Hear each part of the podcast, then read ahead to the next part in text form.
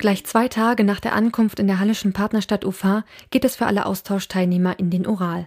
Eine zehntägige Paddeltour steht auf dem Plan. Saskia hilft beim Aufbau der Schlauchkatamarane. Wir sind heute angekommen. ähm, nach siebenstündiger Busfahrt quer über den Ural und Todesängste im Bus gehabt. Ja, naja, es, es sind dann doch andere Verhältnisse als bei uns in Deutschland. Äh, wir haben nicht alle in den Bus gepasst. Das heißt, einige standen oder saßen auf dem Fußboden. Und ja, ich glaube, es gibt auch kein Tempolimit bei den Busfahrern. Und es ging dann doch schon ganz schön quer durch das Gebirge. Ähm, wir haben es überstanden. Dachten schon, wir müssen eine Todesanzeige 15 Deutsche Moral abgestürzt starten. Ähm, ja, und jetzt eben bauen wir die Katamarane auf. So, und jetzt mache ich hier weiter.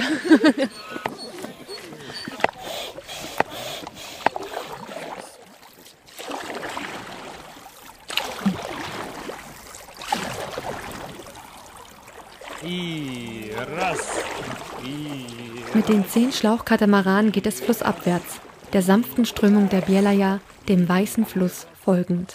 Zehn Tage paddeln war einmalig. Ich glaube, teilweise haben wir uns das anders vorgestellt. Es ist ja ein Katamaran und es war schon ein Erlebnis, dass man zu vier, zu fünf dort saß und eigentlich ist man nicht wirklich schnell vorangekommen. Ich glaube, zu Fuß war man sogar schneller. Aber es war einfach intensiv. Du hast mal abschalten können auf dem Fluss und drumherum waren Berge, Landschaften. Ab und zu kam irgendwann nach kilometerlang nichts, dann mal ein paar Häuser, kleine Ortschaften und es war schon beeindruckend. Also man hat auch beobachtet, dass dann in den in solch, gerade solchen Momenten wirklich jeder ruhig war und es einfach nur noch man schwebte woanders. Die Teams auf den Katamaranen sind bunt zusammengewürfelt. Ich bin auf dem Boot mit äh, Sascha noch, Mädel, Russin, älterer Austausch und Rim, auch älterer Austausch. Und dann noch Lena, also drei Russen, aber geht gut. Amtssprache ist Englisch, oder? Ich glaube, Sascha kann auch ein kleines bisschen Deutsch, brauche ich, braucht man nicht. Und ein wenig Russisch schnappt man dann eben doch so nebenbei auf. Privet, dann Spasiba, Dankeschön. Äh, noch ein paar Schimpfworte. Äh, nach ist, glaube ich, irgendwas Böses. Ach, sowas wie, wie fuck off, glaube ich. Verpiss dich. Und dann gab es noch äh, Schlampe, aber das fällt mir gerade nicht ein. Zucker, doch, genau. Durak kann ich irgendwie Rust immer noch sagen. Also er sagt einfach ab und zu mal, dass ich ein Durak sei und dann kann ich ihm das zurück sagen. Tatsächlich sind bis jetzt irgendwie in der Hauptsache die, die Schimpfwörter hängen geblieben. Und ja, ich glaube irgendwie, wenn wir jetzt tatsächlich die ganze Zeit so viel Zeit haben, dann will ich das mit dem Russisch noch mal ein bisschen aufbauen. Aber ich bin ja schon ganz zufrieden, dass ich irgendwie jetzt lesen kann, größtenteils, was ich ja irgendwie vor fünf Tagen auch noch nicht konnte. Deswegen schon mal ein Anfang. Carsten und Saskia lernen bei dem Jugendaustausch nicht nur die Sprache kennen. Auch kulturelle Unterschiede werden deutlich. Ich bin eine Frau.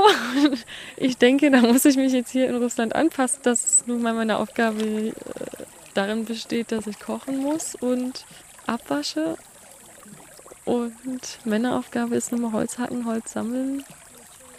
Klar würde ich es gerne machen. Ähm, Kenne ich auch, mache ich auch zu Hause. Wer einen Ofen hat, der kennt sich da aus. Ähm, ich denke, ich muss es aber auch einfach akzeptieren. Also ich habe das auch schon am ersten Tag gesehen, gemerkt. Zelt aufbauen, großes Stichwort. Äh, wurde überhaupt nicht akzeptiert, dass wir Frauen das machen. Also ich habe dann auch Kirill, dem einen Russen, dankend abgelehnt, dass ich keine Hilfe brauche. Und da stolzierten gleich drei andere auf mich zu und konnten es überhaupt nicht verstehen, warum ich jetzt das abgelehnt habe. Ja, es war nicht so einfach. Also da konnte ich zwar dann noch Nein sagen. Du darfst übrigens noch Holz hacken heute. Du durftest Holz hacken, ja, das ist ein Riesenglück. Ja, genau. Aber ich habe total versagt. Ich habe das Ding nicht so richtig getroffen und dann haben sie es mir doch wieder aus der Hand genommen. Wahrscheinlich nach dem Motto, ja, war ja klar.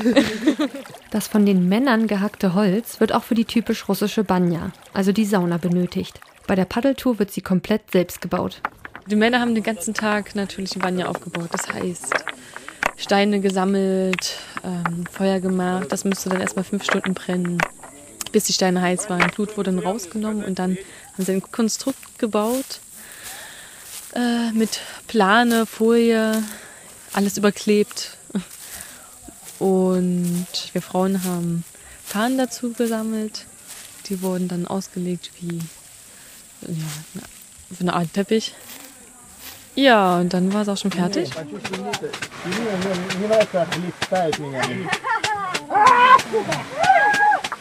Ниже, ниже, ниже. Ниже. Вова, бока.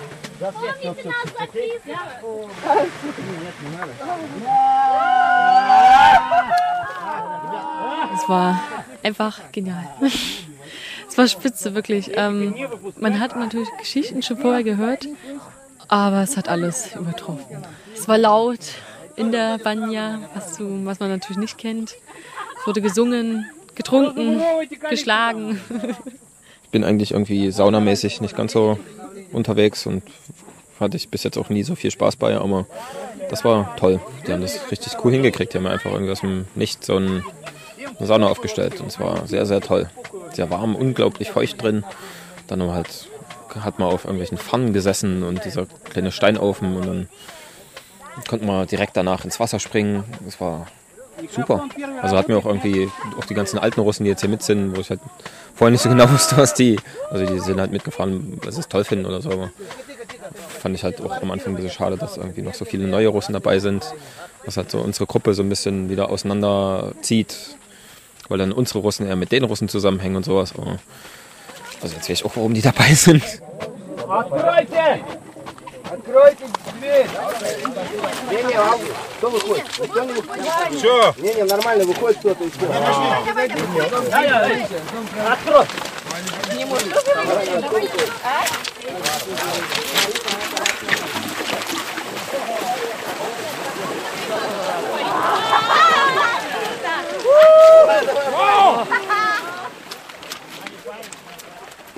Zehn Tage weit ab von jeglicher Zivilisation. Nur freilaufende Kühe und ein paar andere Paddelgruppen machen deutlich, dass man nicht ganz alleine unterwegs ist. Und die Zeit vergeht hier auch wie im Flug. Mit Spielen, einem Neptunfest und dem Besuch eines Honigmuseums in der Nähe des Flusses sorgen die Russen jeden Tag für Abwechslung. Mitunter wird es dabei auch mal sehr abenteuerlich. Was ja noch ganz großartig war, war diese Höhle, diese russische Höhle, also die erste Höhle, die wir besucht haben. Die war, zumindest so wie ich das den Eindruck hatte und ich glaube, was auch die anderen so gesagt haben, war nicht irgendwie offiziell und die war auch nicht irgendwie wirklich sozusagen von, von staatlicher Seite aufgemacht oder so. Es gab ja niemanden, der da Eintritt wollte oder aufgepasst hat. Also es war einfach nur ein kleines Loch und dann ging da ein Faden rein und daran hat man sich orientiert. Es gab kein Licht, die war unglaublich eng. Dann sind wir halt durchgerobbt und das, weiß nicht, in Deutschland wäre das sowas von nie gegangen. Also wahrscheinlich selbst offiziell würde es sowas aus irgendwelchen Sicherheitsgründen nicht machen, was ein bisschen verständlich ist, aber ich fand es so cool, dass wir da einfach so rein konnten und halt wirklich durchgerobbt sind. Und zwar richtig eng und wahrscheinlich auch so ein bisschen gefährlich und man hat sich überall den Kopf stoßen können und teilweise konnte man sich gar nicht bewegen, man wusste nicht, was vor einem kommt. Das ist, war kurz irgendwie so ein bisschen so Ansätze von Panik aufgekommen, weil hinter einem waren welche, vor einem waren welche und keiner wusste, was los ist. Und dann haben sie alle gerufen, was denn jetzt vorne, was denn jetzt hinten und bla und dann wollten welche zurück. Und also das war wahrscheinlich so als Einzelerlebnis das Tollste. Weniger toll ist aber, dass sich neben dem durchgängig schwülwarmen Wetter ein wenig dicke Luft im Lager breit macht. Bei 40 Leuten auf einen Haufen muss es fast unweigerlich zu ein paar kleinen Differenzen kommen. Ja, ich glaube, das wird man immer haben, dass es in einer Gruppe Reibereien gibt. Und das macht, ist ja dann das Interessante daran, irgendwie damit auszukommen, klarzukommen, in der Gruppe das anzusprechen.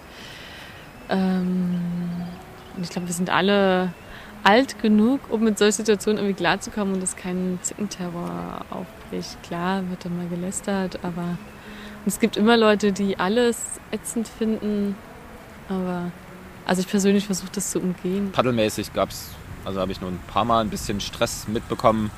Das waren dann halt, also den Stress, den ich mitbekommen habe, waren dann eben so unterschiedliche Vorstellungen von, wie man zu paddeln hat. Und wenn man jetzt gerade mal paddelt, dann sollen noch alle paddeln. Und dann gab es auch Leute, die irgendwie für diese Gruppenaktivität Paddeln scheinbar nicht so viel übrig hatten.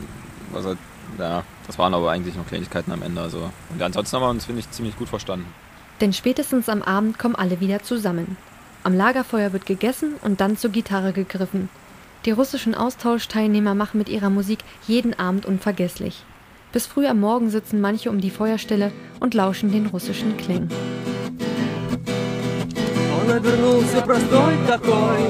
И белозубый, и незнакомый Пригладил волосы рукой Пока еще не светен оскомый Добрый, добрый рот его Нежно-нежно щетиной рыжей казался Пусть бы был никто Прощай, прощай, родной, бесстыжий Жизнь была била так. Жизнь грела, опа, спалила Гагарин, я вас любила, ой, ла-ла-ла-лай Гагарин, я вас любила, ой,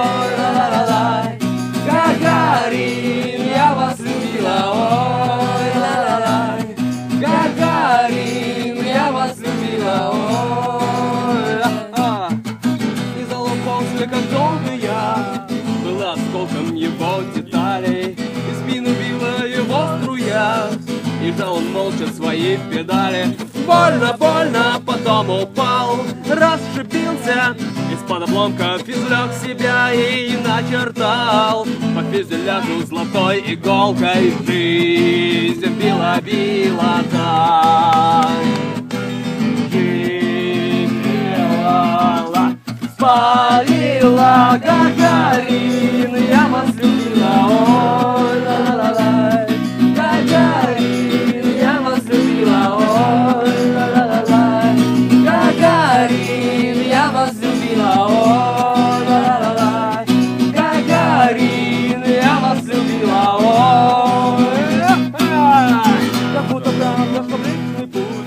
zehn Tage lang, also war jetzt nicht Wildnis, ich meine, es war erschlossen insoweit, dass halt irgendwie so freie Flächen gab, wo irgendwie schon vorher Leute gezeltet haben und wo wir dann auch ohne Probleme zelten konnten. Aber es gab kein fließendes Wasser, es gab keine Toiletten, es gab irgendwie nur eine Stelle, die aussah, als würde fürs Feuer benutzt. Und das hat mir irgendwie so gut gefallen, weil ich das so, also sozusagen ohne irgendwie Dusche, Waschbecken, Toilette, hatte es halt auch irgendwie noch nicht, schon gar nicht so lange. Und ich hatte halt auch kein Problem damit, dass es die ganzen Sachen nicht gab. Ich habe irgendwie nicht mal irgendwie einen Spiegel gesehen in der ganzen Zeit und weiß nicht, kein Problem. Ich habe die Haare nicht gewaschen, ich habe nicht mal Seife benutzt, also überhaupt kein Problem. Ich habe, weiß nicht, ich hatte nie das Gefühl zu stinken. Kein anderer hat das Gefühl, ich stinke und ich habe auch immer oder meistens unter freiem Himmel geschlafen. Und ich glaube, das hätte ich einfach noch einfach nur sagen, dass das wahrscheinlich das Tollste für mich war und wahrscheinlich auch so ein bisschen das Tollste vom Austausch bleiben wird. излюбила да.